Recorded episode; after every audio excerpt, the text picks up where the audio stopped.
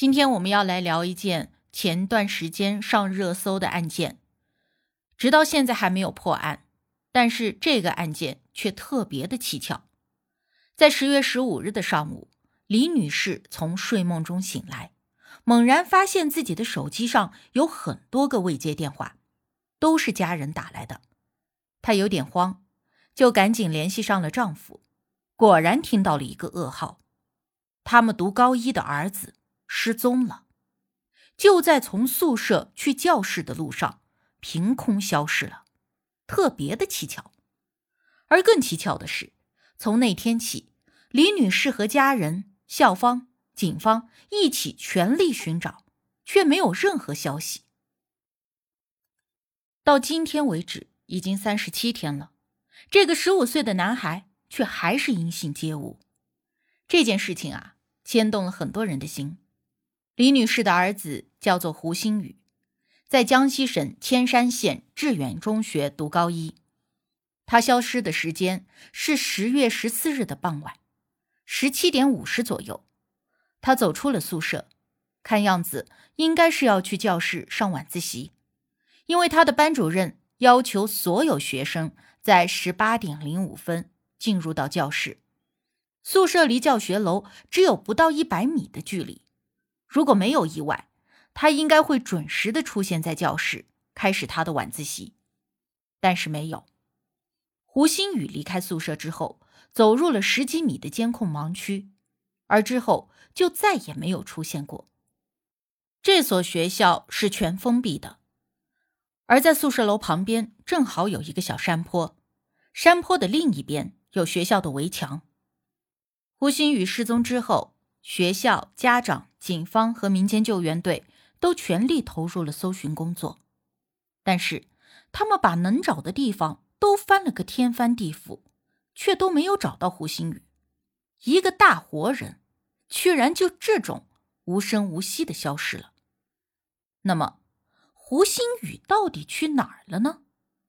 人们最先想到的是，他会不会是想离校出走，躲起来了？但是从胡星宇失踪前的监控画面来看，他闲庭阔步，状态放松，外表的状态更像是要去教室，而不像是在谋划什么大事情。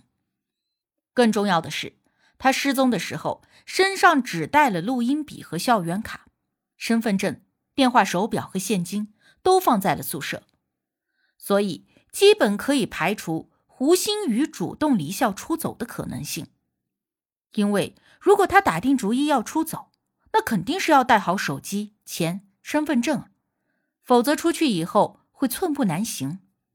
而且从客观情况看，胡星宇所读的学校是全封闭管理，胡星宇没有假条，肯定是不好从正门出去的。那么，他有没有可能是翻墙出去的呢？警方说，这所学校的围墙。最矮的地方也有将近两米，不借助外力是很难上去的。而且墙上面都长满了苔藓，如果翻墙出去，那肯定会留下踩踏的痕迹。警方仔细的检查过，整个围墙都没有发现任何的翻墙痕迹。那如果没有从正门出去，也没有翻墙出去，胡星宇有没有可能是被人开车带出去了？监控中显示，胡星宇失踪的当晚，一共有十三辆车出了校门。警方逐一排查了这些车，都没有发现异常。那么，如果胡星宇没有自己离开学校，也没有被人带离学校，他会不会还在学校里？警方进行了地毯式的搜索，他们动用警犬、无人机、三 D 搜索和热成像技术。搜查了几乎所有的地方，就连学校的人工湖还有化粪池都抽干了，但是都没有找到胡星宇的任何踪迹。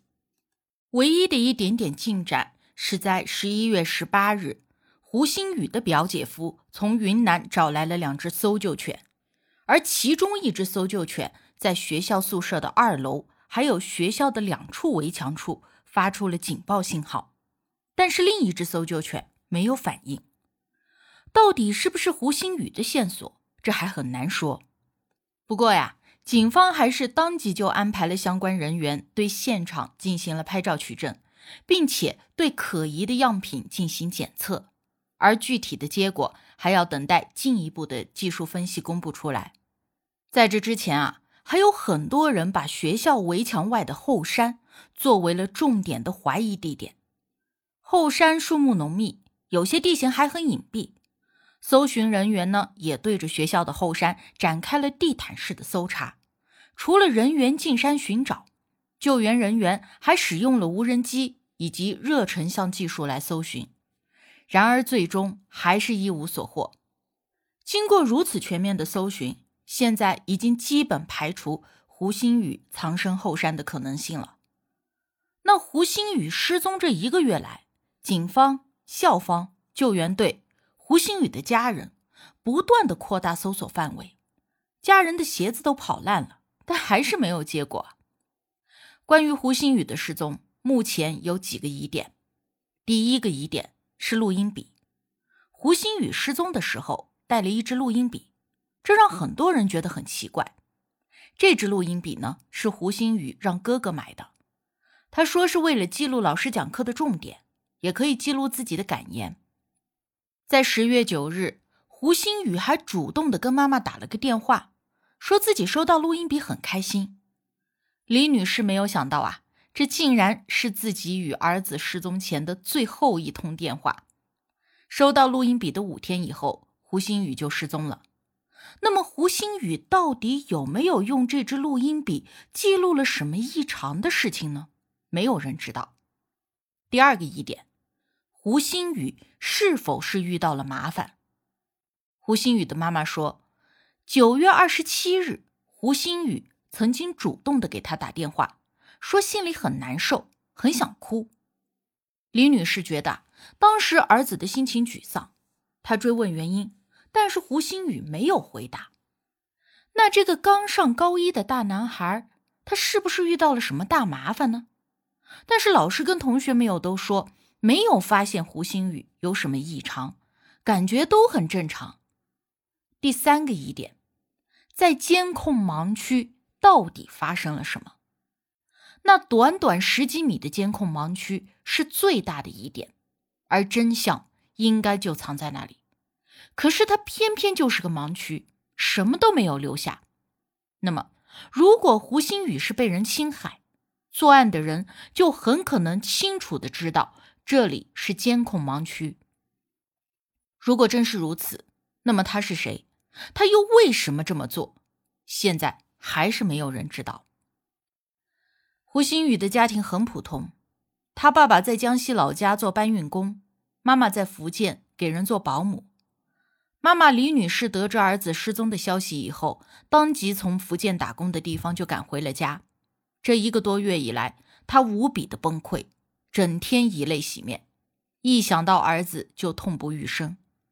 他说自己上一次见到儿子还是国庆节的时候，没想到仅过了短短的十几天，那个懂事的儿子竟然平白消失了。自从孩子失踪以后，胡星宇的家里人寝食难安，发了疯似的四处寻找。因为思子心切，胡星宇的妈妈常常哭得晕厥在地。是啊，辛苦养大的宝贝儿子就这么凭空消失了，换谁也是难以接受的。他们还怀疑学校的监控被动过手脚，目前已经准备再起诉了。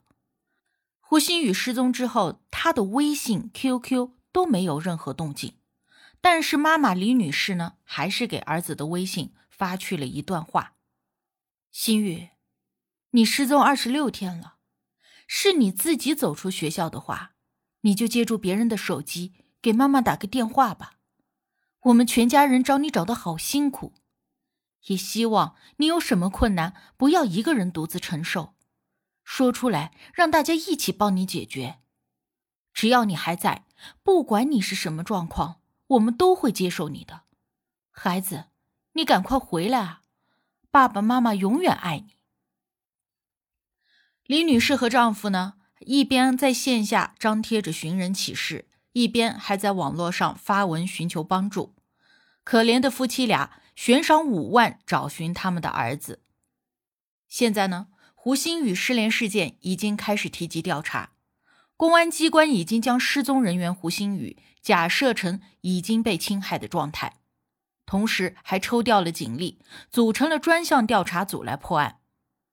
现在案子的调查重点也是主要考虑胡鑫宇被动失踪的可能性，这不禁让我想起了一年前那个震惊全国的杭州杀妻碎尸案。作案的许国立当时一本正经地讲着他如何起床以后就发现老婆不见了，而那个时候的案子看起来也是一个大活人凭空就消失了，最后还是警方明察秋毫。在化粪池里找到了被碎尸冲入下水道的可怜女人，那这一次的胡星宇恐怕也得靠警方仔细调查了。